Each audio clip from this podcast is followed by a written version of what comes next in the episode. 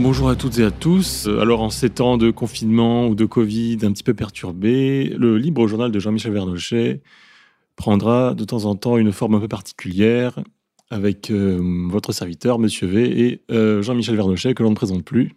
Jean-Michel, bonjour. Oui, bonjour Monsieur V. Merci euh, pour votre accueil, Monsieur V. Je rappelle, puisque vous l'avez mentionné dans notre entretien, que nous sommes le 14 décembre, jour où les grands électeurs des États-Unis se réunissent pour désigner le nouveau président. Mais euh, le, nous parlions aussi euh, de spectacle et de théâtre et de cinéma. Euh, ce n'est pas du cinéma, ce n'est pas une mise en scène, mais la pièce n'est pas terminée. Il peut y avoir d'autres actes à venir.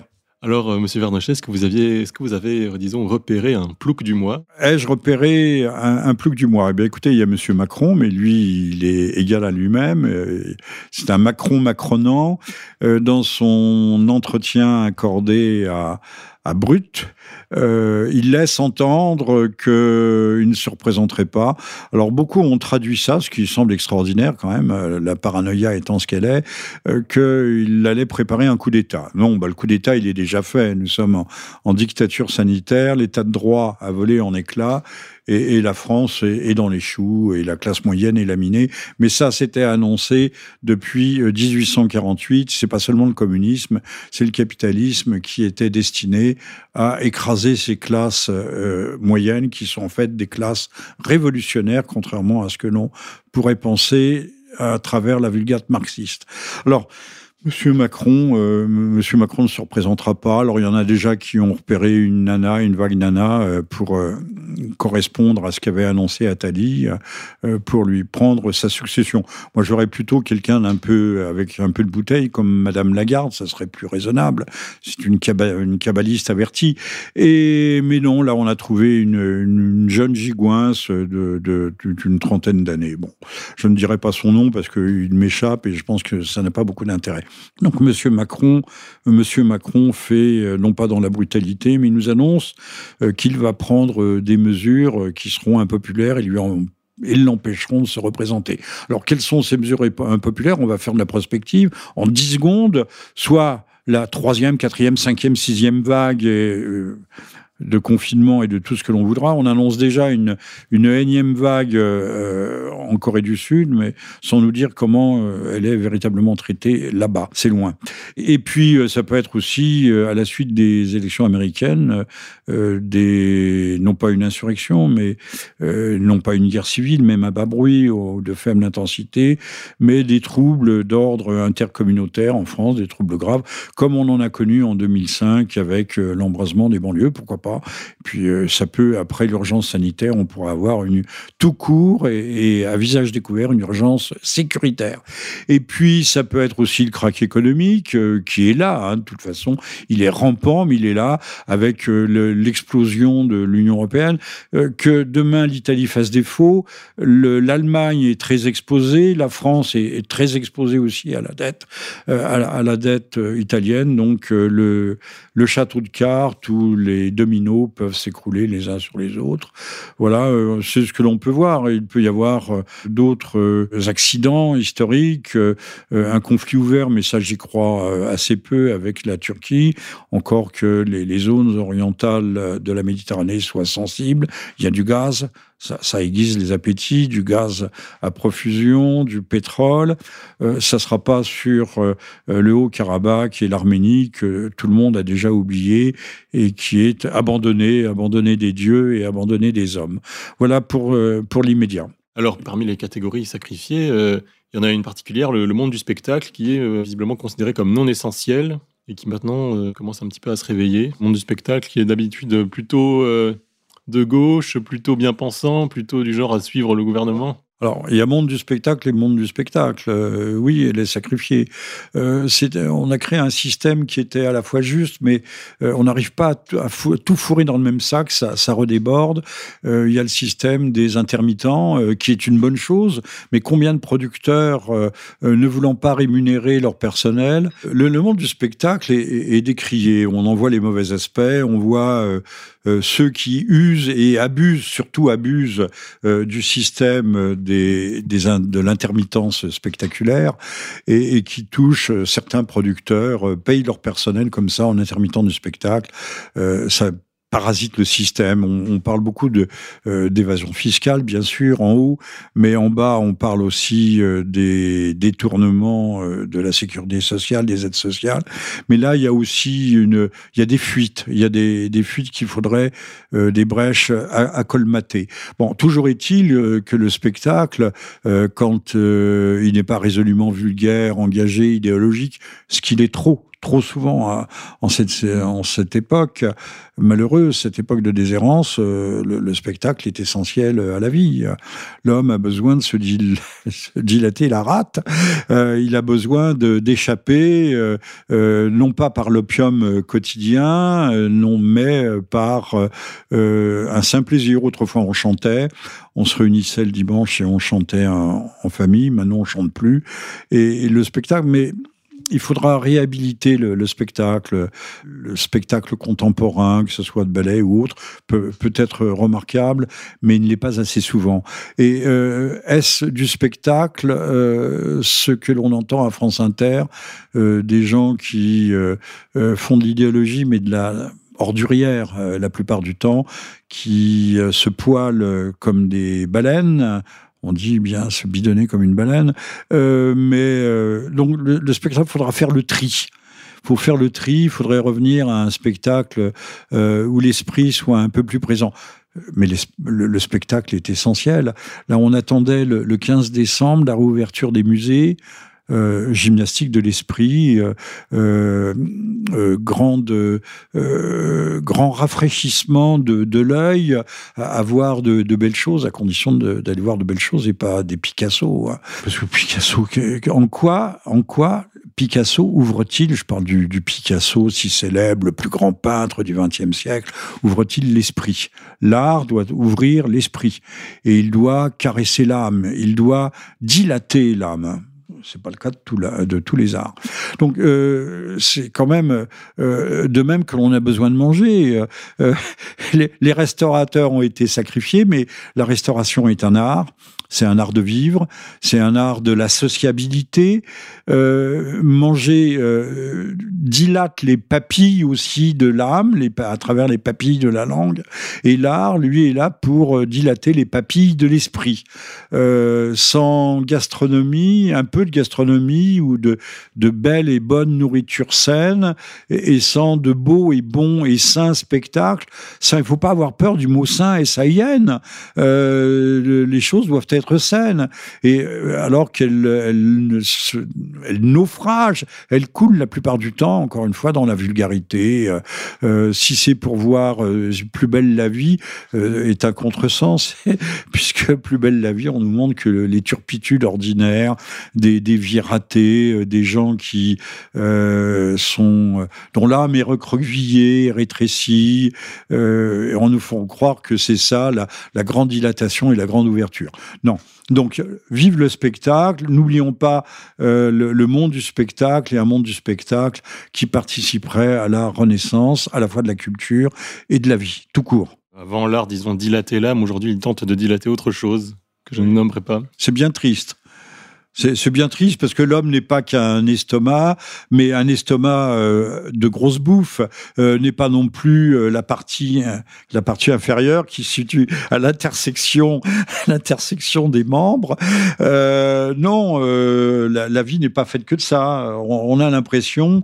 Rabelais avait écrit une très jolie fable sur la, la conquête du corps par Messire Gaster. Messire Gaster, c'était l'estomac qui avait remplacé la cervelle. Euh, et là, on a remplacé la cervelle et le cœur par euh, des pulsions qu'on dit sexuelles. Moi, j'ai toujours pensé, et depuis très longtemps, que l'homme n'était pas tant sexuel qu'affectif.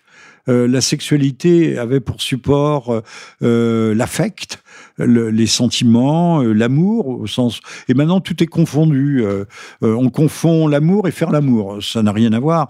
enfin si, ça a à voir, mais ça ne se rencontre pas à, tout coup et dans tous les cas. Alors l'ivrognerie sexuelle est une chose, l'amour en est une autre. Il faudrait revenir à des bases. Et je pense que les gens sont finalement malheureux. Il y avait un merveilleux, et je termine là-dessus, un merveilleux dessin de Sampé. Vous savez, cet homme qui euh, euh, représentait euh, un homme sur un banc de métro, d'une station de métro, euh, un peu recroquevillé. De l'autre, il y avait une femme un peu, aussi un peu, un peu chétive, pour ne pas dire rabougrie. Et au-dessus d'eux, il y avait des, images publicitaires gigantesques avec un super mâle et de l'autre côté une super femelle, femelle au sens euh, anglais, c'est-à-dire une super femme, euh, superwoman. Et, et, donc il y avait une distance très forte entre la réalité quotidienne, la réalité métropolitaine et souterraine, et puis euh, l'image qu'on voulait donner euh, euh, de, des, deux sexes. Alors, parce que les deux sexes existent, bien évidemment. Hein. On n'est pas dans l'intersexualité ici. Et alors, je reviens à ce dessin de Sampé très brièvement. Un homme se prépare dans son cabinet de toilette, s'il en a un, dans sa salle de bain. Une femme, la même chose. L'un se euh, se fait beau, l'autre se maquille.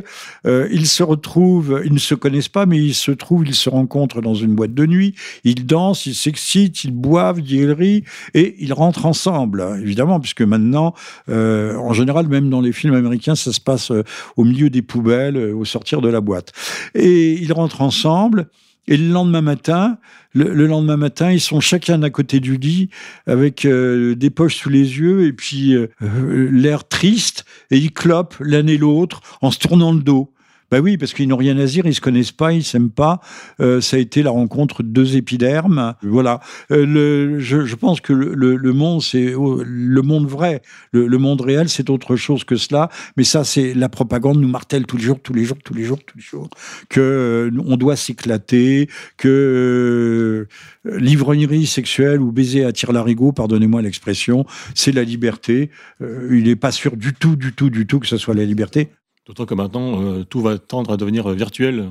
Ben oui, euh, monsieur, monsieur Attali l'a bien dit. Même le télétravail, euh, les réunions euh, à distance, le distanciel, le nouveau Monsieur Attali voulait copuler avec des, des clones images en disant même tout sera permis, même avec des clones images mineurs, dès lors que ça ne resterait que des, donc des hologrammes ou je sais pas quoi, des clones images.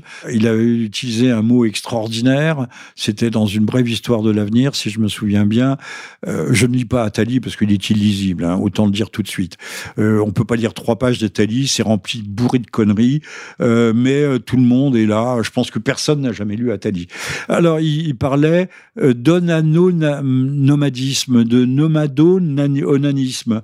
bon, ça, ça en dit long sur ses mœurs, sur ses pratiques, sur ses goûts, et dire que cet homme a conseillé cinq présidents successifs. Mais peut-être bientôt une présidente et bientôt peut-être une prison. Il a fabriqué Macron, ça a été son mentor, son parrain, et bientôt peut-être une, petite Atalite, Ataloche, Atalante. Atalon. une petite Athalie à Patalon. alors, alors nous parlons, normalement, les grands électeurs auraient dû déjà désigner donc, le nouveau président des États-Unis. Mais euh, disons que c'est encore flou. Et qu'en est-il? Est-ce que Trump va réussir à s'en sortir? Est-ce que la justice va passer? Est-ce qu'il y aura euh, vraiment un nouveau décompte? En toute logique, telles que les choses ont été faites, Trump a perdu cette manche-là.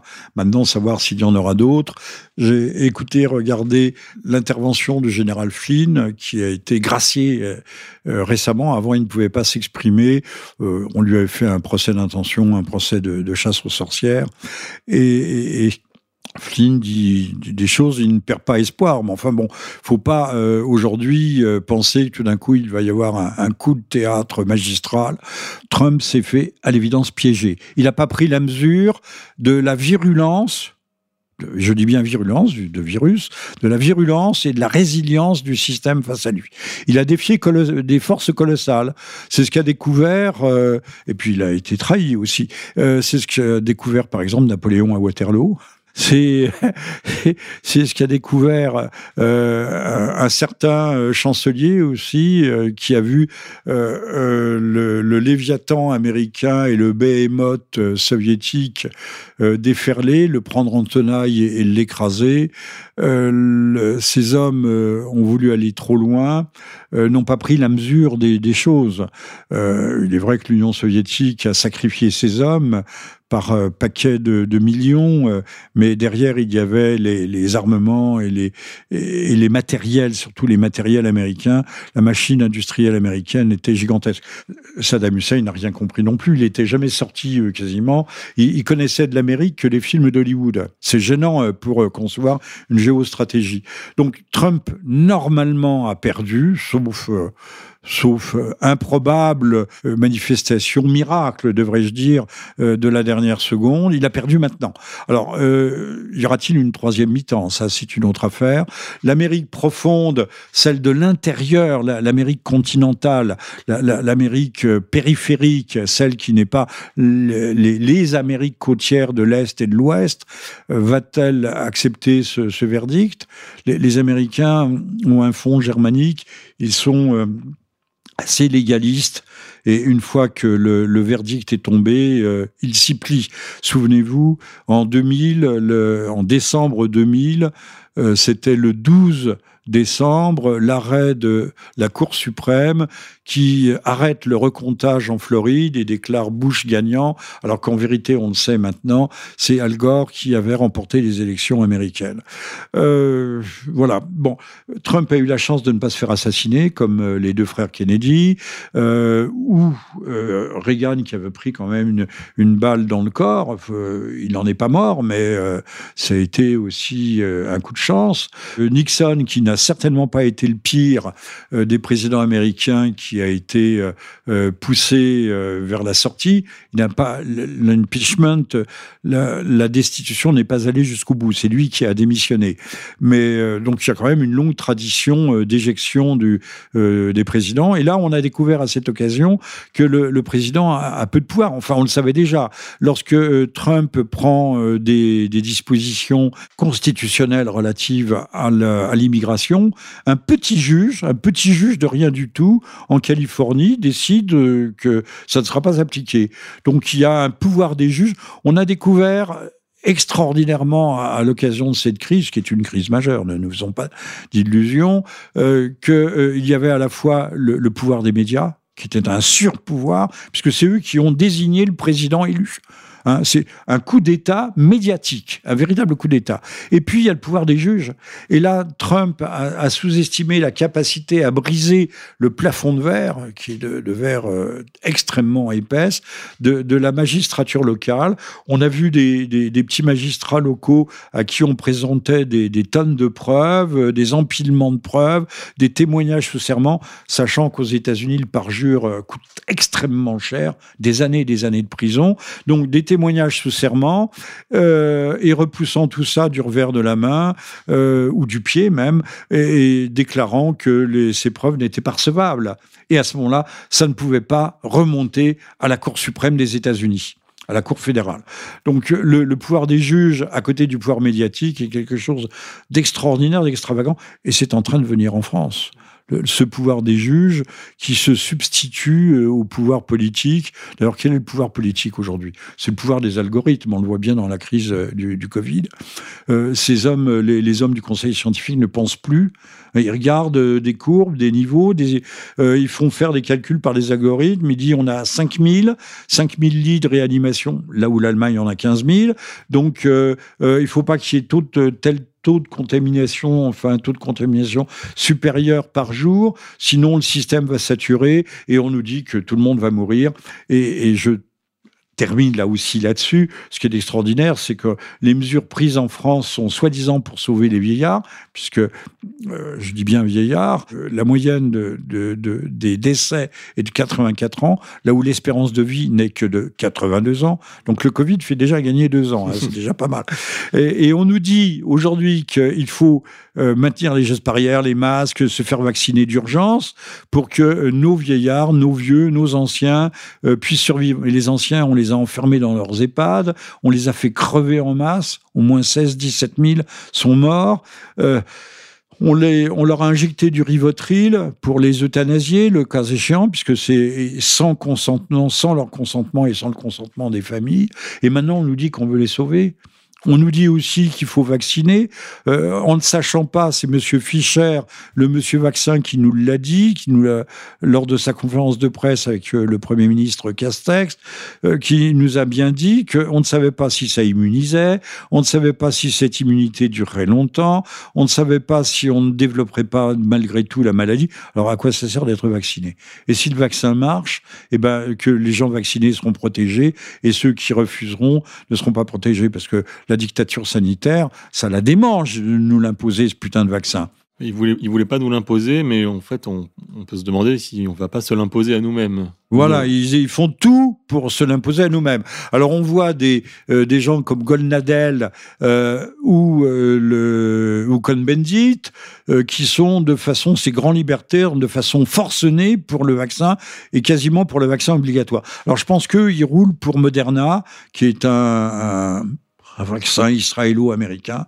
Et, je pense que euh, ces gens ont des, prises d'intérêt occultes, illicites, qu'ils ne nous aviront, euh, jamais. Mais comme ce sont des commissaires politiques, des commissaires plutôt idéologiques que l'on voit en permanence dans les médias, ils sont très prescripteurs. Et ça, c'est dangereux. Ils, représentent la voie de la liberté, euh, la voie soi-disant d'une dissidence conservatrice, mais en fait, ils roulent tous euh, dans la même charrette. Nous sommes euh, mal barrés. Alors, un dernier mot quand même, euh, puisque tous ces gens veulent à tout prix que nous soyons vaccinés, euh, sous les caméras, qu'ils défilent et qu'ils se fassent piquer. Tous les, politiques, les, les, médiacrates, tous ces gens qui nous, qui nous bassinent, qui nous serinent toute la journée, vaccin, vaccin, vaccin, ben, qu'ils y aillent, qu'ils nous, qu'ils nous donnent l'exemple. Et je pense qu'il devrait y avoir un grand mouvement exigeant que tous les ce qu'on appelle les peoples, que tous les peoples se fassent vacciner aujourd'hui, devant nous. Sans aiguille rétractable euh, pour la photo. Sans aiguille rétractable, comme les couteaux rétractables dans les spectacles de cap et d'épée. Alors, le, je rappelle que vous êtes à l'écoute, c'est dans un format un peu inédit, du 39e libre journal de votre serviteur. Et je voulais en profiter quand même, parce que euh, c'est l'occasion ou jamais, de signaler une bande dessinée éditée euh, par les éditions du Rocher, 1984, George Orwell, Big Brother. C'est plus un album qu'une bande dessinée, hein. c'est un roman graphique dystopique. Voilà. Euh, 1984 est à l'ordre du jour. Hein. Euh, la paix, c'est la guerre. La vérité, c'est le mensonge, etc., etc. Bon, vous connaissez ça. Et puis un autre euh, livre qui est consacré à la basilique du Sacré-Cœur de Montmartre, une épopée incroyable au cœur de l'histoire de France, par Patrick Sbalchiero. Là aussi, euh, ah ben c'est pas le livre que je voulais présenter, mais je le présente quand même. Il y a ce livre-là euh, qui est un texte, mais il y a aussi une bande dessinée qui est parue sur l'histoire du Sacré-Cœur. Alors, je vous en dirai plus la prochaine fois. Alors, aujourd'hui, euh, nous attendions, euh, mais il n'est pas arrivé, il faut le dire, notre ami Jean-Paul Bourg pour parler d'un de ses romans qui se passe, pas seulement, pas seulement. et j'aurais voulu citer aux éditions Aude Isarne, En bord le loup.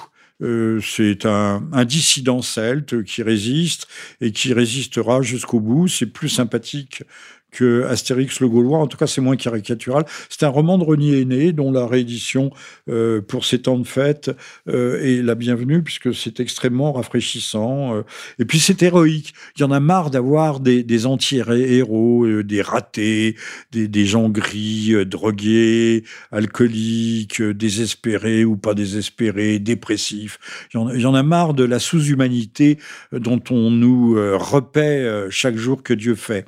Et puis euh, je voulais toujours aux éditions de Isard, j'en ai, je l'ai déjà mentionné, de Pierre Gillette, un excellent petit livre sur l'épuration.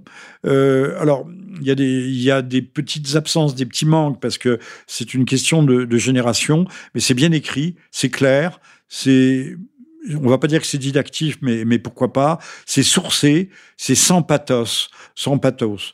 Euh, donc, euh, recommande, je, recommande la lecture pour tous les, jeunes gens, les générations nouvelles, qui n'ont qu'une idée vague de ce que ça a pu être, et euh, il n'y a pas de, il n'y a pas de propagande exagérative dans, ce livre, et ça, c'est extrêmement plaisant. Donc, aux éditions Audizarne, l'épuration de Pierre Gillette. Voilà, ça sera tout pour les annonces de cette fois-ci.